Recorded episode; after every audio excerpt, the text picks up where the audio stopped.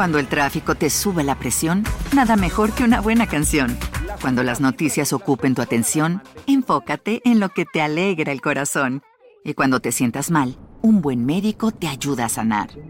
Sabemos que mantener tu salud es tu prioridad, también es la nuestra en Kaiser Permanente, donde trabajamos juntos para cuidar de todo lo que tú eres. Kaiser Permanente, para todo lo que tú eres. Kaiser Foundation Health Plan of the Mid-Atlantic Stay Inc., 2101 East Jefferson Street, Rockville, Maryland 20852. En el Tribunal de Justicia de Jamestown, esto en California, se lleva a cabo un juicio el 2 de abril del año del 93. Tras años evadiendo la justicia, Daniel McDriver finalmente es juzgado por siete cargos de abuso infantil. Uno a uno, los niños víctimas de Driver presentan su testimonio en contra del acusado. Deben ser valientes y enfrentarlo cara a cara, aunque su defensa sea implacable y los cuestione con dureza. El pequeño Willie Nessler no puede encontrar la fuerza emocional para testificar contra su agresor. Su madre, desesperanzada en el sistema judicial, decide encargarse del criminal por cuenta propia. En medio de la corte, llena de oficiales y agentes de la ley, camina hasta el banquillo del acusado con un arma escondida en su bolsillo. Nadie imaginaría lo que está por ocurrir. La vida de Ellie Nessler está por tomar otro trágico giro y esta es su historia.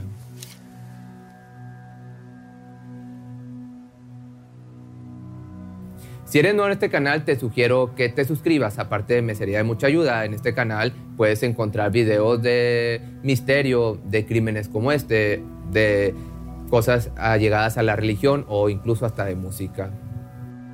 Ellie Nessler es una madre devota a sus dos hijos, Rebecca y William, o Becky y Willie, como ella los llama. Creció en Jamestown, California, en una familia sin muchos recursos, por lo que en su adolescencia trabajó arduamente para llevar dinero a su hogar. Apenas salió de la adolescencia, tuvo un fugaz primer matrimonio, pues se divorció al poco tiempo. Años después conoció a su segundo esposo, quien sería el padre de sus dos hijos, Bill Nessler. La familia, te digo, vivía en Jamestown, una ciudad que parece sacada del viejo oeste, siendo usada incluso en producciones ambientadas en aquella época. Desde su fundación durante la fiebre del oro de los años 40 no ha cambiado mucho y tras agotarse las fuentes naturales del valioso recurso, se convirtió en un destino turístico con unos cuantos miles de habitantes. Al no haber más oro en el área, Bill Nessler decide mudarse con su familia al continente africano, ya que en Liberia se vive una nueva fiebre del oro por su abundancia. Allí nace su segunda hija, Rebeca. Poco tiempo después, en este país comienza una guerra civil y por su seguridad deciden volver a California, pero Bill se queda, ausentándose de sus vidas desde este momento. A pesar de lidiar con problemas económicos, la familia está unida. Ellie y sus hijos viven cerca de su hermana Janet y su madre Mary, por lo que se apoyan mucho de ellas. Otras fuente de soporte principal es la espiritual que viene siendo la iglesia. Al haber crecido en un hogar cristiano, ella y toda la familia acuden juntos a la iglesia cada domingo. Willy y Becky son criados por su protectora madre, quien no deja al pequeño de 6 años ir a ningún lado solo. El infante desea ir a pijamadas con sus amigos o a fiestas infantiles sin que su madre lo esté vigilando, pero Ellie tiene sus motivos para ser tan cuidadosa. El verano del 88, la iglesia comienza a organizar un campamento de verano en una zona boscosa cercana y Willy anhela asistir con sus amigos de la escuela dominical. A pesar de que su hijo le ruega que le deje inscribirse, la señora Nessler no le da permiso. Teme que sus hijos vivan lo que ella vivió en su niñez, pues fue víctima de abuso. El campamento se acerca y Willy no deja de insistir a su madre que le permita ir. La tía Janet trata de convencer a su hermana. De todas maneras, el pequeño estaría con gente de confianza, supuestamente, miembros de la iglesia, así que Ellie finalmente cede. Willy pasaría tres semanas durmiendo en una cabaña, disfrutando, entre comillas, de actividades al aire libre, haciendo manualidades y aprendiendo de la Biblia. Sin embargo, al regresar, la madre nota un cambio en su hijo. Ya no es el niño alegre y travieso de siempre. Willy no le cuenta a nadie lo que sucede. Cuando quieren hablar con él, les pide que lo dejen en paz. La tía Janet sugiere que quizás extraña a su papá, quien prácticamente no está presente en su vida. Con el paso de los meses su ánimo y actitud empeora y nadie descubriría la razón sino hasta un año después de su traumática vivencia en el campamento de la iglesia. En su congregación cristiana se reúne mucha gente de la localidad, entre ellos Daniel Mark Driver, de 35 años, un miembro muy activo de su comunidad. Hace poco tiempo se mudó al área para estar cerca de su madre y conseguir un empleo. Su participación en la iglesia le consigue un trabajo lavando platos en el campamento de verano. Todos lo conocen como un cristiano ejemplar siempre lleva una Biblia bajo el brazo y recita versículos de memoria, frecuentemente citándolos en medio de sus conversaciones. Él es muy atento con los niños, bueno, esto es lo que se cree, los niños de la iglesia, muchos de los cuales no cuentan con una figura paterna. Driver sabe cómo agradarles y hacer que ellos encuentren en él algo que necesitan. Que por el otro lado, en casa de los Nestler, Ellie no sabe ya qué hacer para que su hijo Willy sea el mismo de siempre, por más que intenta nuevas cosas, el pequeño no se abre con ella. Un día, lo envía a casa de Janet para que conviva con sus primos. Ahí el pequeño también se muestra serio, retraído. Su tía le pregunta qué le sucede y tras un año de silencio, Willy se abre con ella. Primero, Jan debe prometer no contarle a nadie, especialmente a su hermana Ellie. Al hacer la promesa, el menor le confiesa, ese hombre Danny me hizo cosas sucias. Daniel invitó a Willy a dar una vuelta por el bosque, le dijo que juntos buscarían ranas y otros animales, pero al estar a solas abusó de él. Para salirse con la suya también lo amenazó. Si decía una sola palabra a alguien, le juró que le quitaría la vida a él y a toda su familia. Indefenso, el menor tuvo que soportar abusos por el resto del campamento e incluso al volver a casa, Driver se aprovechó de él durante un año. Para el momento en que finalmente se abrió con su tía, su agresor ya se ha marchado de la ciudad. Jan obviamente no puede mantener el secreto, le asegura que no le pasará nada a él, pero que ese hombre debe ser castigado. Enseguida la mujer llama a su hermana y le cuenta el horror que el pequeño Willy vivió. Su mundo, imagínate, se viene abajo. Su mayor miedo se ha vuelto realidad y todo su esfuerzo por proteger a sus hijos fue en vano. Todo el tiempo que su hijo actuó diferente era por el miedo de que Daniel dañara a su familia Ellie denuncia al abusador a las autoridades y descubren que aquel supuesto hombre de fe, que se había ganado la confianza de la comunidad, ha abusado anteriormente de al menos otros cinco niños en el área de San José, California. Cuando vivía en aquella zona, la gente de la congregación cristiana en la que el hombre participaba trató de protegerlo. Driver fue detenido por las denuncias de aquellos niños, pero antes de ser juzgado, sus hermanos feligreses enviaron cartas al juez diciendo que Danny era un hombre recto que siempre asistía a la iglesia. Quizás influenciado por el testimonio de quienes lo avalaban, el juez no lo sentenció a prisión, simplemente le dieron libertad condicional. Tras salir prácticamente impune del castigo que merecía, se fue del condado y tiempo después comenzó una relación con una madre soltera. El hombre no aprendió su lección y le daba atención especial e inapropiada al niño de su pareja.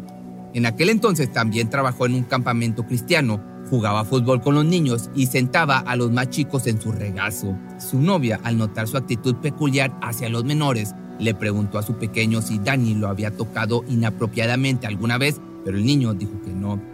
Es triste imaginar que probablemente lo había amenazado, pues al poco tiempo lo descubrió haciendo tocamientos al menor. La madre furiosa lo corrió de su hogar y le pidió a un amigo que trabajaba en el juzgado local que revisara sus antecedentes. Así fue como descubrieron que en el año del 83 también había sido acusado e incluso pasó cinco meses tras las rejas por abuso a un menor en el condado de Santa Clara. Investigando más a fondo a este depredador salieron a la luz más testimonios de víctimas que contaron su horrible experiencia. Driver se involucra con mujeres divorciadas para acercarse a sus hijos, les da regalos, les saca, los saca a pasear o a, mandados para tenerlos a solas. Después se aprovecha de ellos, los amenaza aparte a, a, estas personas, a los menores y a su familia. Finalmente, cuando la ley empieza a pisarle los talones en torno a sus atrocidades, el hombre se muda a otro condado huyendo de los cargos e investigaciones. Ese es su modus operandi y tras abusar de Willy por meses, Driver ahora es buscado por las autoridades. El daño que le ha hecho al pequeño Nestle lo orilla a tener problemas en la escuela, pelea frecuentemente, incluso es atrapado robando en una tienda. Su madre hace todo lo posible por regresar la paz a su vida y otra prioridad es que su agresor no le pueda hacer daño nunca más a él ni a nadie. En el año del 93, Daniel finalmente es enjuiciado y Willie y otros cuatro niños son llamados a la corte a testificar en su contra. Driver enfrenta siete cargos de abuso infantil, habiendo agredido a niños de entre 6 y 8 años de edad. Willie, quien ahora tiene 11, será el último en testificar. Ante la presión y el miedo de ver cara a cara a su abusador y de enfrentarlo en la corte, el pequeño sufre una fuerte carga emocional. El malestar se torna físico y comienza a vomitar. El niño le dice a su madre que no podrá hacerlo, pero ella lo anima a ser valiente. Su testimonio es muy valioso e indispensable para encerrar a aquel depredador. El juicio se lleva a cabo en un tribunal de justicia improvisado en un salón municipal de Jamestown. Willie tendría que esperar su turno para testificar sentado afuera en una banca junto a su madre y su tía Jan. Ellie mira a Driver entrar al edificio. Ella trata de ser fuerte para su hijo, pero verlo sufrir tanto es demasiado. El hombre voltea de nuevo hacia ellos antes de entrar y según las palabras de Ellie, el bastardo sonrió. En ese momento, ella lo supo, ese monstruo nuevamente se saldrá con la suya. La desesperanza se percibe entre las madres de las víctimas. La expareja de Driver sale tras el testimonio de su hijo y su decepción en torno al rumbo del juicio es notoria. Los niños tienen miedo de su agresor y las preguntas de la defensa los ponen constantemente en desventaja. Eli cada vez se preocupa y se enoja más. Ahora teme por el deterioro de la salud mental de su hijo. Su mayor miedo es que éste termine quitándose su propia vida por el dolor. No dejará que el hombre se estarla con la suya y dañe de nuevo a su hijo o, o algún otro niño inocente. Definitivamente tiene que hacer algo. Willy es el siguiente en testificar y la familia Nesler entra a la corte, tomando su asiento entre los banquillos. Frente al estrado se encuentra sentado el criminal que arruinó sus vidas. Nadie lo sabe en ese momento, pero el destino ya ha puesto las cartas sobre la mesa para que esta trágica historia se complique aún más. En el juzgado local no hay mucha seguridad, no hay detectores de metales y en Jamestown la gente frecuentemente lleva pistolas en sus autos o enfundadas a su costado. Casualmente Jan, la hermana de Ellie, carga con una pequeña pistola en su bolso. La madre, afligida, recuerda este detalle. En medio de su desesperación, sin que nadie lo note, toma el revólver del bolso de Jan y lo esconde en el bolsillo de su falda. El juicio está en receso y Driver está sentado junto a su abogado en la mesa del acusado. A paso firme y sin decir una palabra, Ellie camina hacia él, apunta el arma directamente a su cabeza y jala el gatillo hasta que la munición se acaba. La madre acaba de vaciar el revólver en la cabeza de aquel depravado criminal, fallando solo uno de los seis disparos. Driver cae al suelo y el caos comienza en la corte. De inmediato los oficiales se hacen presentes y apuntan a Ellie, ordenándole que suelte el arma. Ella obedece, pues al final de cuentas ha logrado su cometido. Al quitarle la vida a ese hombre ha logrado lo que jueces y oficiales no habían podido hacer durante años. Una acción que sin embargo genera un fuerte debate moral. En cuanto los medios divulgan la noticia, en consenso general de la población es un gran apoyo a Ellie. Una madre que escuchó el testimonio de su propio hijo minutos antes del tiroteo dice que lo único que lamenta de esta situación es no haber estado ahí para verlo morir. La gente le envía apoyo y dinero para pagar su fianza de 500 mil dólares. Incluso escriben canciones en su honor por su vida difícil, al haber sido víctima de abuso en su infancia y abandonada por el padre de sus hijos, recibe la empatía de la mayoría de quienes conocen su caso. La opinión de algunos cambia cuando se descubre que ella actuó bajo las influencias de las sustancias ilegales. Por esta razón y más, las autoridades especialmente condenan sus acciones o su acción de homicida. Ellie es representada por su defensa como no culpable por motivos de falta temporal de facultades mentales. En octubre del 93, poco antes de ser juzgada, su médico le diagnostica cáncer de mama. Su pronóstico es de 5 años de vida. La acusada busca desesperadamente que le permitan pasar el tiempo que le queda con sus hijos, pero su deseo es denegado. El veredicto final es culpable. Ella escribe una carta al juez pidiendo que se le conceda libertad condicional, ya que una sentencia de años podría ser básicamente una sentencia de muerte por su condición. Sin embargo, el juez reconoce la justicia a mano propia como algo que desequilibra a la sociedad y la sentencia a 10 años tras las rejas. Después de tres años en el reclusorio fue puesta en libertad condicional, pero años más tarde y con su vida en ruinas cayó ante las sustancias ilegales y nuevamente fue encarcelada por posesión. El trágico desenlace de esta historia lamentablemente trae más dolor a la familia. Con el paso del tiempo, Ellie cumple su condena en prisión y sus hijos crecen sin su madre. Tras su difícil infancia y adolescencia, William vive una vida de malas decisiones y termina tras las rejas en más de 18 ocasiones por actos violentos y posesión de sustancias ilegales. Actualmente cumple una sentencia de 25 años a sentencia de por vida por el asesinato de David Davis, a quien brutalmente le quitó la vida a pisotones por varios desacuerdos. Un año después de que él ingresara al reclusorio por este homicidio, su madre finalmente cumple su sentencia por posesión de sustancias ilegales y es puesta en libertad. Fue así como perdieron la última oportunidad de verse antes de que Ellie falleciera de cáncer de mama un día después de la Navidad del año 2008. Él hizo lo que muchas madres y padres harían por sus hijos, similar al caso de Yori Plauchet. Lamentablemente sintió la necesidad de hacer justicia ella misma al ver que el sistema le había fallado a víctimas inocentes en varias ocasiones. Quizás haya diferentes opiniones, si Driver realmente merecía morir o si Ellie debió esperar a que lo sentenciaran, pero la trágica vida de esta madre y sus hijos no debió terminar de esta manera. Pero pues tú déjame tus comentarios aquí abajo y recuerda que ahora puedes ver videos en Spotify, ahí me encuentras como Pepe Misterio Shorts.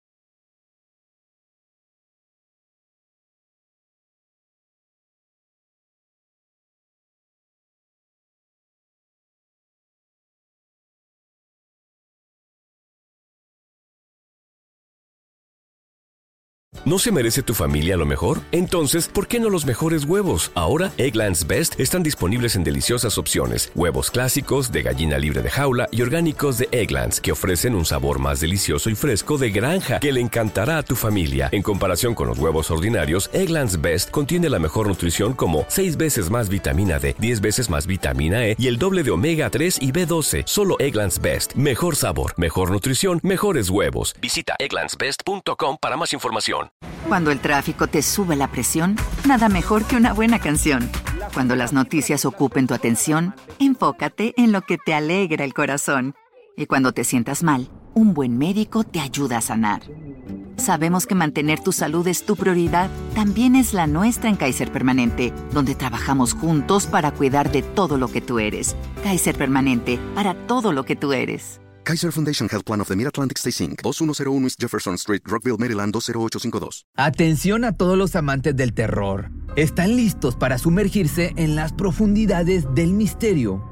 Pues les presento Archivos Perdidos, el podcast que explora las historias más escalofriantes de México. Archivos Perdidos no es solo otro podcast de horror, es una experiencia única que te lleva de la mano a través de historias como si estuvieras ahí mismo, viviendo los eventos junto con los protagonistas. La producción del podcast es impecable, con una narración cautivadora, efectos de sonido envolventes y una música que te sumerge en cada narración. Y si has vivido algo inexplicable, envía tu historia al correo archivosperdidos.genuinamedia.com y únete en este viaje a lo desconocido. Y no olvides también seguirlos en Spotify y Apple Podcast para no perderte ningún episodio. En resumen, si eres un amante de los misterios y las historias intrigantes, Archivos Perdidos es una adición, un complemento obligatorio a tu lista de reproducción.